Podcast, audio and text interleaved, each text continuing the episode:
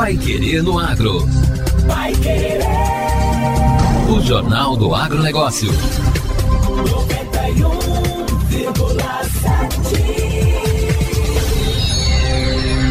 A produção cafeira do Brasil fecha a safra 2022, ano de bienalidade positiva, com um volume de 50 milhões 920 mil sacas de café beneficiado, 6,7% acima da safra 2021. Comparado com a safra 2020, também de bienalidade positiva, o índice registra uma redução de 19,3%. As informações são do quarto levantamento da safra de café 2022, realizado pela Conab Companhia Nacional de Abastecimento. Quem comenta os números é o gerente de acompanhamento de safras, Rafael Fogaça. O ano de 2022 é um ano de bienalidade positiva para o café, o que naturalmente aumenta a produtividade dessa cultura. Entretanto, nós ficamos bem aquém do volume produzido em 2020 por conta das adversidades climáticas, sobretudo estiagem e geadas, que acometeram as lavouras nas principais regiões produtoras do país. Em Minas Gerais, principal estado produtor de café, nesta safra de bienalidade positiva, 22 milhões de sacas de café beneficiado, uma queda de 0,8% em relação à safra de 2021, justificada pela redução de produtividade e 36,6% inferior ao volume colhido em 2020. O superintendente substituto de informações da agropecuária da Conab, Rodrigo de Souza, explica como é realizada a pesquisa para calcular os números da safra. O monitoramento é feito a partir do mapeamento das áreas de cultivo, que auxilia na quantificação de área plantada, acompanhamento da dinâmica do uso do solo e análise de condições agrometeorológicas, que reúne outros parâmetros que afetam safra, como precipitação acumulada, temperaturas e anomalias, que são os desvios relacionados aí à média histórica. No mercado internacional, o Brasil exportou cerca de 36 milhões e 400 mil sacas de 60 quilos de café no acumulado de janeiro a novembro de 2022. Esse volume representa uma redução de 5,3% na comparação com o igual período do ano passado. Apesar do bom desempenho, as chuvas nas regiões produtoras e a preocupação com a demanda global provocaram uma queda nas cotações nos dois últimos meses. O superintendente de análise de mercado e gestão da oferta da Conab, Alan Silveira, fala sobre esse movimento de mercado. Essa redução de 5,3% no quantitativo exportado de café do Brasil se deve à menor produção em 2021 e também à, à limitação do potencial produtivo da safra de 2022. Por ser um ano de bienalidade positiva, poderia ser uma safra maior, mas em função de todos os problemas climáticos observados, a gente teve uma menor safra com isso, menor disponibilidade de grão para exportação.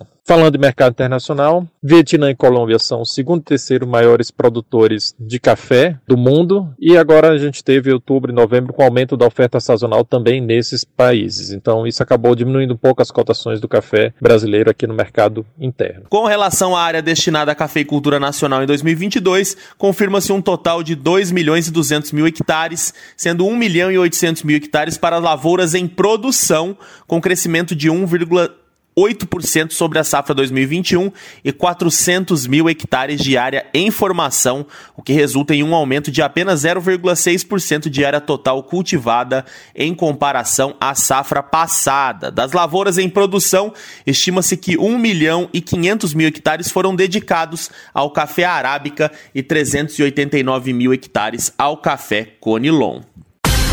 Agora, no Pai Querendo Agro. Destaques finais. Festas de fim de ano. Maioria das nozes e castanhas vem de outros países. As nozes e castanhas estão entre as, as, frutas mais tradicionais nas festas de final de ano dos brasileiros. Em 2021, esses produtos ocuparam o primeiro lugar em valores de importação da fruticultura brasileira, abastecendo os mercados e feiras do Paraná. De acordo com o Agrostat, Sistema de Estatísticas de Comércio Exterior do Agronegócio Brasileiro, do Ministério da Agricultura, Pecuária e Abastecimento, foram investidos 106 milhões de dólares para a compra de 16.700 toneladas dos produtos.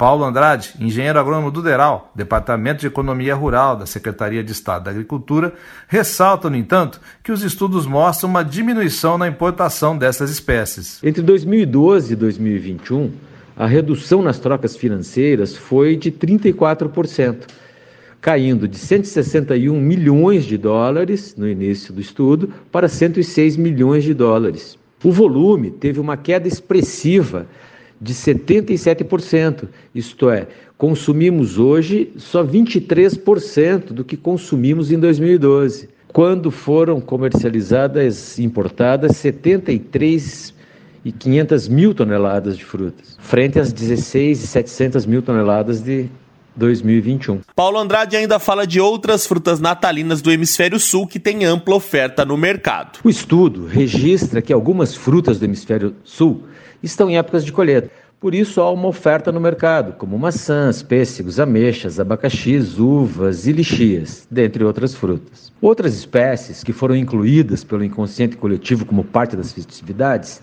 precisam vir de fora, isto é, serem importadas. Aí se colocam as nozes e castanhas. O engenheiro agrônomo também fala sobre os principais fornecedores de nozes e castanhas para o país. São os 22 os fornecedores para o Brasil dessas frutas, com destaque para a Turquia e o Chile, que respondem por 61% dos volumes e 71% dos valores investidos no ano de 21. Em 22, esses mesmos parceiros ofereceram 10 mil toneladas a valores de 75 milhões. E o Pai Querendo Agro desta segunda-feira fica por aqui. Continue sintonizado na 91,7 e acompanhe os nossos boletins durante a programação. Uma ótima semana para você, aproveitem o dia de hoje e até amanhã. Você ouviu Pai Querendo Agro. Pai Querer. O Jornal do Agronegócio. Contato com o Pai Querendo Agro pelo WhatsApp 999941110 ou por e-mail agro@paiquerer.com.br.